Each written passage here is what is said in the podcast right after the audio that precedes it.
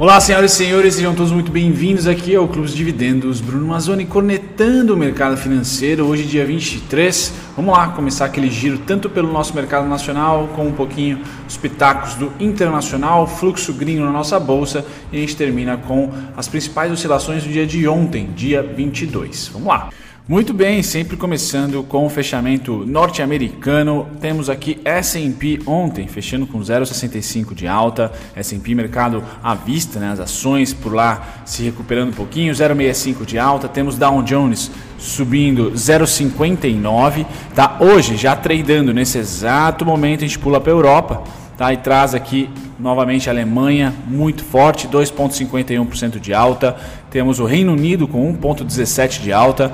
Depois passamos para a Ásia e a gente mantém essa, esse otimismo tá, no overnight deles. Então o Japão fechou 0,50% de alta, Nikkei lá positivo e Hong Kong 1,62%. Enquanto na Ásia e Europa o que mais está no radar ali é a possibilidade de como está sendo feita a reabertura da economia, sem grandes percalços, sem grandes tumultos. Tá? Os Estados Unidos ainda tem tumulto e deve permanecer esse tumulto até as eleições do Trump em outubro, tá certo? Então se tivesse algum driver para olhar a partir de agora, tá? Seria os Estados Unidos. Driver que eu falo é aquele tipo de notícia ou aquele tipo de estudo que a gente tem que fazer como especulador e como investidor, tá? Diariamente.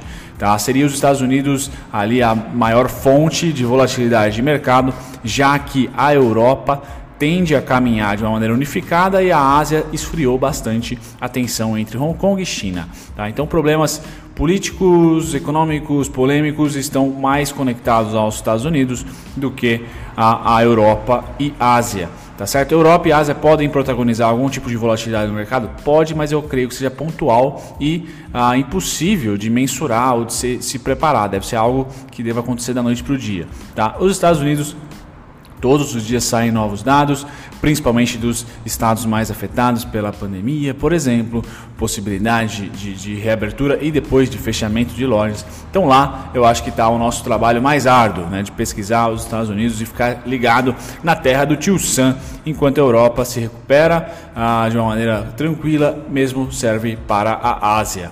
Beleza? Hoje então, Europa puxando forte tá? E a Ásia fechou bacana, fechou na, no terra, na, em, em, em superávit na bolsa, vamos dizer assim. Passando aqui para a direita, a gente vem para petróleo. Tá certo? Petróleo negociando a 43 dólares e 81 centavos. Muito difícil dar uma patada na nossa bolsa forte.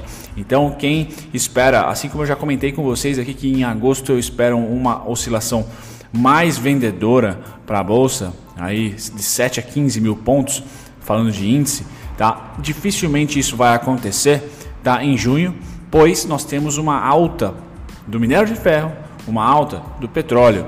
Esses dois caras juntos transformam a nossa bolsa em algo resiliente, porque tem muita empresa ou as principais empresas estão ah, nesse setor ou de fato em commodities. Então, quando a gente tem essa tempestade boa e positiva para nós, mesmo que o mundo dê uma, uma azia mais forte, muito provavelmente o Brasil deve performar tá, ou lateral tá, ou menor queda.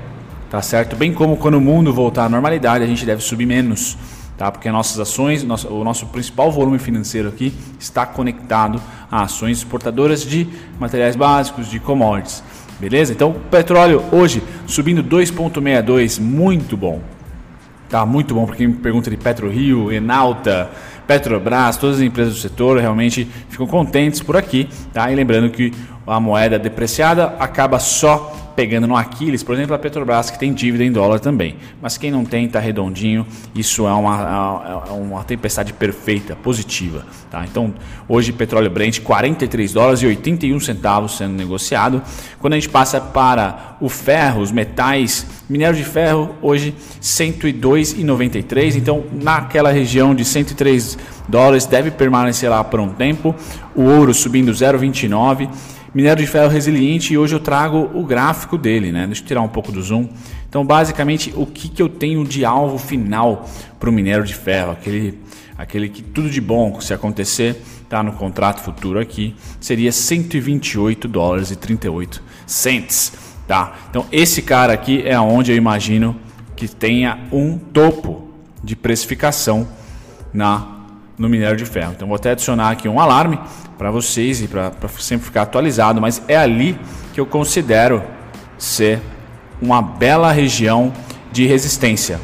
Tá? Uma bela região de resistência 128.35, vamos colocar assim.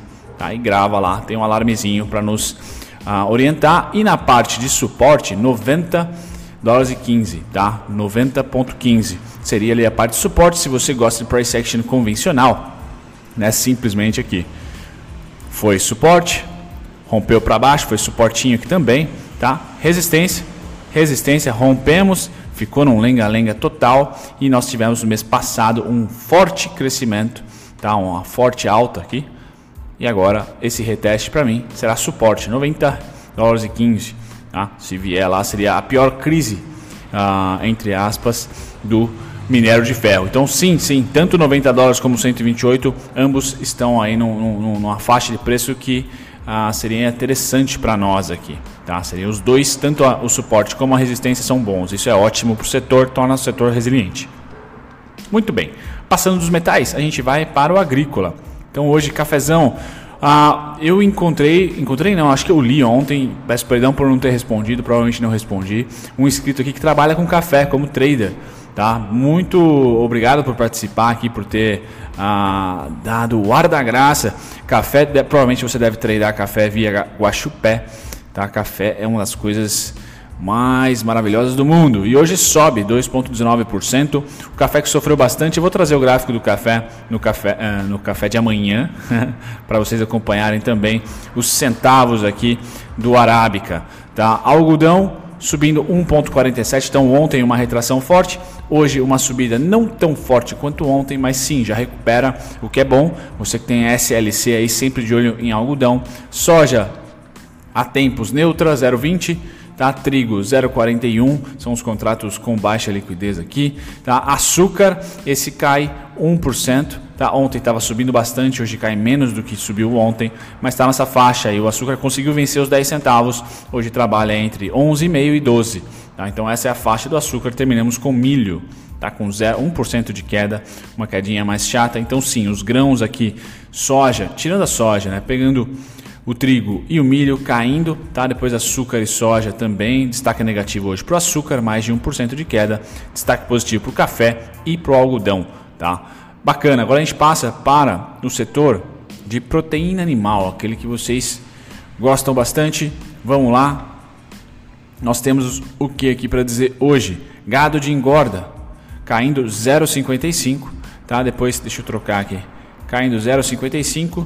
Depois nós temos os futuros dos suínos baixando aqui para 46. Então sim, sem tendência, suíno enquanto o gado de engorda lateraliza, né? Fica nessa região dos 130 já faz um bom tempo, tá? O gado em pé com oscilação pequena de 0,32% de queda, 94,400. Ou seja, as commodities de proteína não estão pujantes em tendência de alta, já começam a lateralizar o gado, tá? E os suínos totalmente é, suporte e resistência, né? Trading de, de suporte e resistência. E FR deve estar fazendo um sucesso total ali.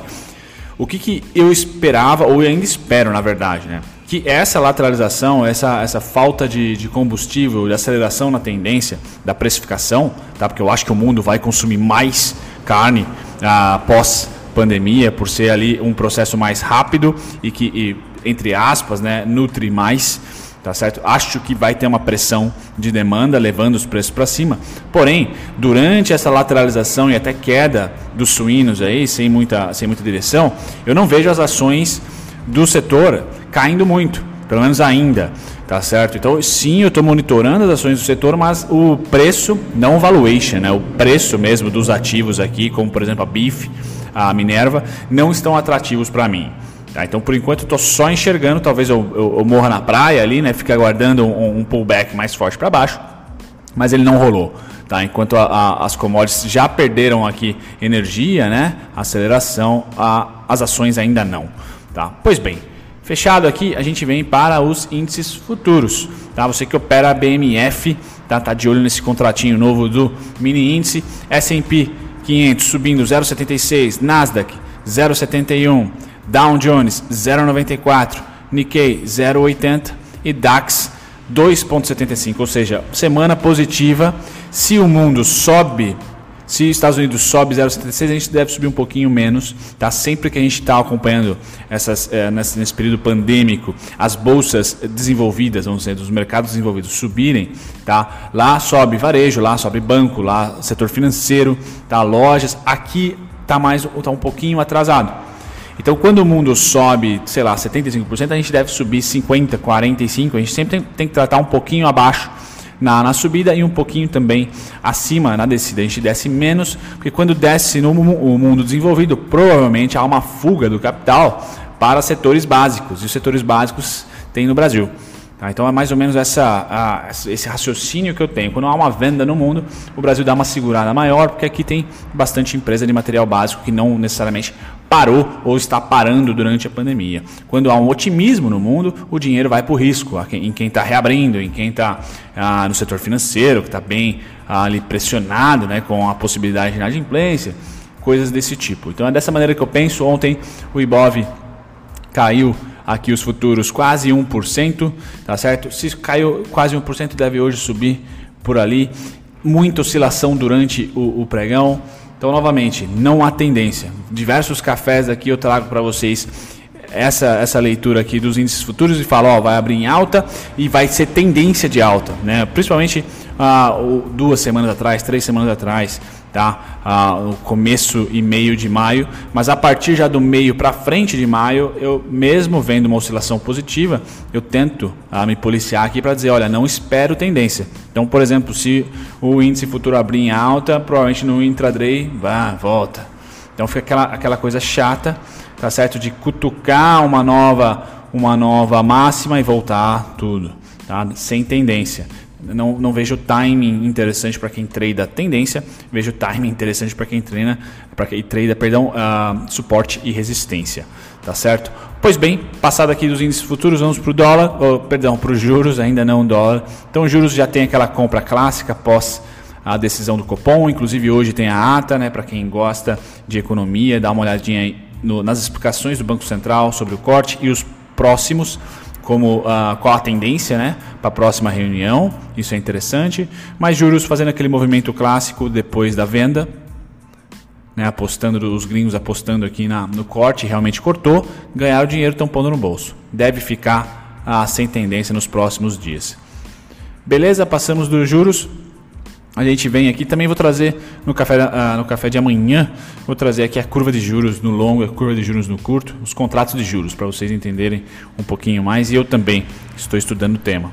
Tá? Pois bem, dólar, pressão vendedora, tá? começa aqui a ter realmente tendência de venda, né? vocês percebam que dia a dia tem um aumento do saldo vendedor, então é muito difícil o dólar conseguir romper em junho o topo atual, tá? deve ficar entre topo e mínima se essa tendência aqui for se confirmando. Tá? A realização no dólar, galera, não quer dizer que a gente não vai ter mais subida, mas eu vou mostrar o gráfico do dólar para vocês, muito provavelmente movimento lateral, o que joga todas as energias. Se juros está lateral, dólar está lateral, joga as energias para os dois outros, uh, um outro contrato, que é o mini índice, então joga a pressão para o mini índice, ele está comprador, tá? e joga a pressão para o mercado à vista. Então a gente vai ter mercado à vista sendo comprado, ou pelo menos é, os gringos estão colocando no bolso as suas vendas, e mercado futuro comprado. Esse sim comprado, com saldo comprador.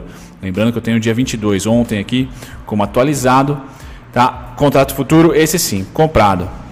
Tá certo? E tendência de compra, tudo um bom volume, um volume bem, um saldo bem maior do que há um mês atrás. Isso traz para a gente sim, contrato que vai até agosto começa comprado por enquanto eles estão pondo no bolso o dólar e sem tendência nos juros.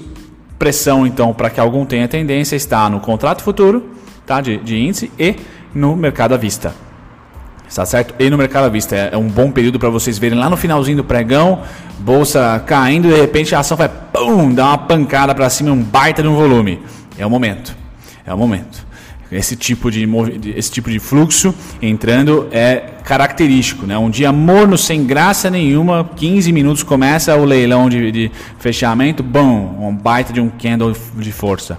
Tá? É, é, normal no meio do dia também ter movimentos de forte saldo comprador. Então é importante estar tá olhando porque esses são os dois instrumentos que estão comprados: mini índice tá? Como vocês podem ver aqui, dia 22 atualizando. E aqui no mercado à vista eu sou um pouquinho mais atrasado, temos o dia 18 atualização. Eles compraram bastante, estão comprando. E agora o movimento está muito sinérgico com o preço. Então o preço cai é porque eles venderam um pouco, o preço sobe porque eles compraram um pouco. Estão acompanhando aqui o movimento, tá? Creio eu que vai haver compras. Conforme for atualizando, deve haver compras por aqui.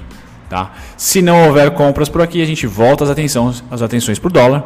Deve ser o comprador, não deve ser juros o comprado. No curto prazo, tá? no longo já está quase 8% ali, algumas curvas, mas no, no curto prazo continua-se sem tendência os juros. E eu, se o índice à vista não houver compras por lá, deve ser porque o dólar está sofrendo mais uma pressão compradora. Por enquanto, não apareceu. Tá? Legal, galera. Trago para vocês o EWZ. Agora, análise técnica do EWZ para quem, quem gosta. Tá? Então, basicamente, a gente tem essa região como uma região por price action, vocês também não precisam de nenhum conteúdo específico meu aqui do canal, tá? Suporte, suporte, suporte, bingo, resistência. Então, estamos lá vai ser um mês, por isso que eu falo, ó, difícil ter tendência em maio e junho, como tocou o candle, esse candle aqui foi em junho, então maio tivemos uma alta, o espaço técnico entre aspas para alta, e agora eu acredito que 32,85 e 29,68 seja ali candidatos a serem tocados por diversos dias, por isso que o é, suporte resistência que eu falei para você acaba sendo interessante. No rompimento, somente 37 Tá? Então a gente vence essa região e passa para a próxima.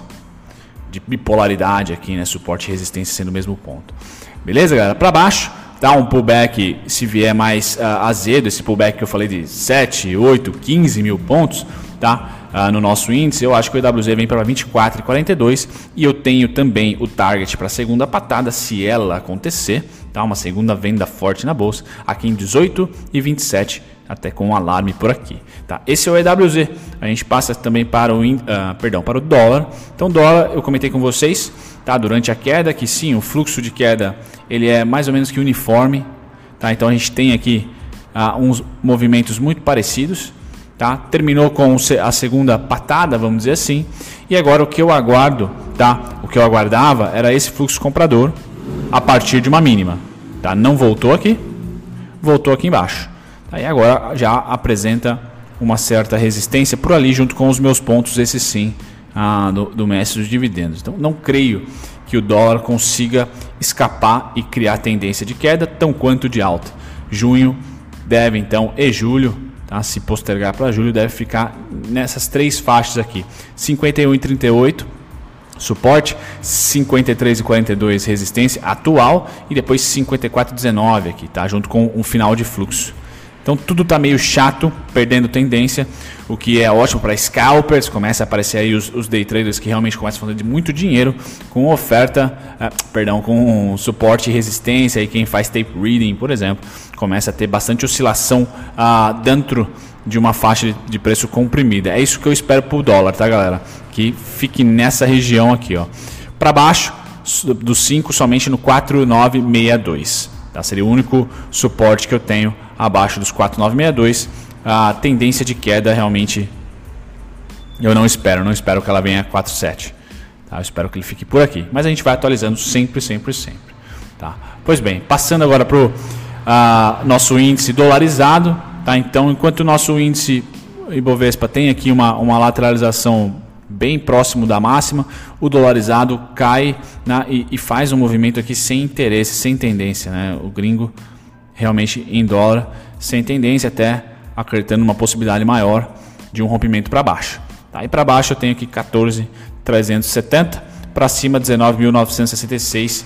Tá? Eu acredito que junho deva ficar entre esses esse patamar. Se romper para baixo, tá? não acredito que em junho deva seguir a tendência, deva voltar.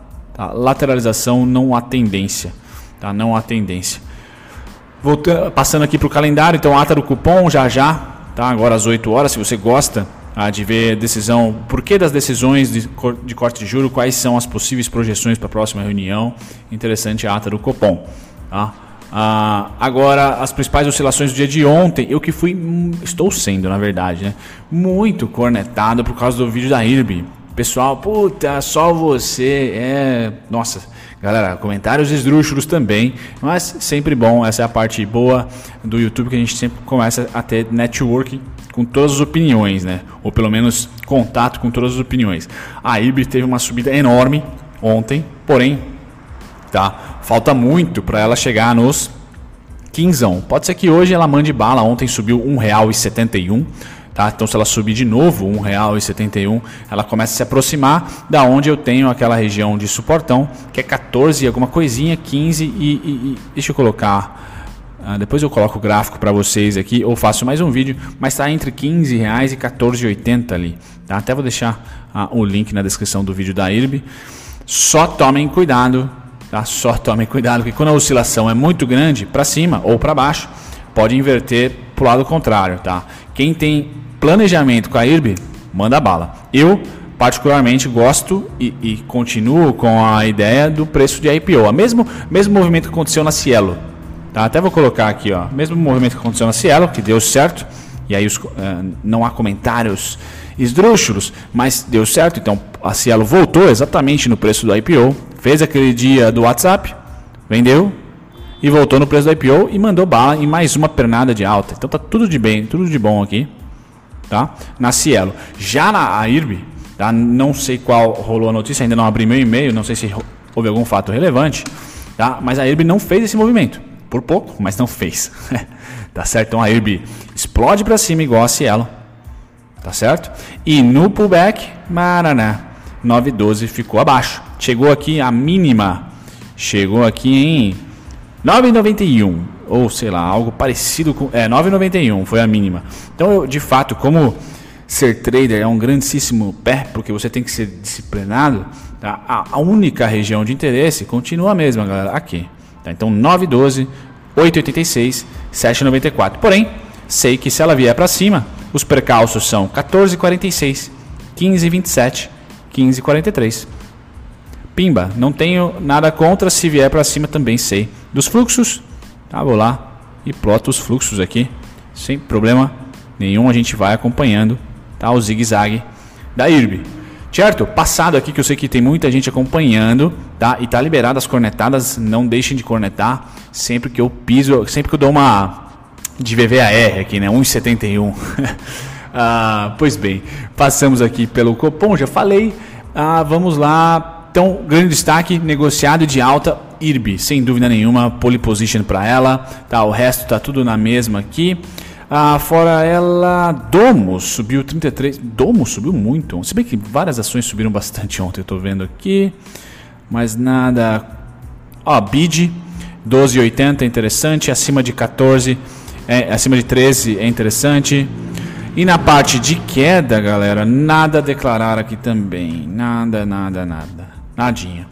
Tá bom? Bom, fico por aqui, espero que vocês tenham gostado. Sempre convido vocês a assistirem o vídeo da madruga ou o vídeo de ontem. Então, ontem eu postei as três small caps mais dividendos versus Bova 11. Peguei aqui Porto Belo, Unicasa e, se não me engano, Eternit, que não tem nada a ver uma com a outra. E fiz uma comparação entre as três de fundamentos e depois de rentabilidade contra o Bova 11. Para quem gosta de small caps, quanto que rende uma small cap contra um ETF?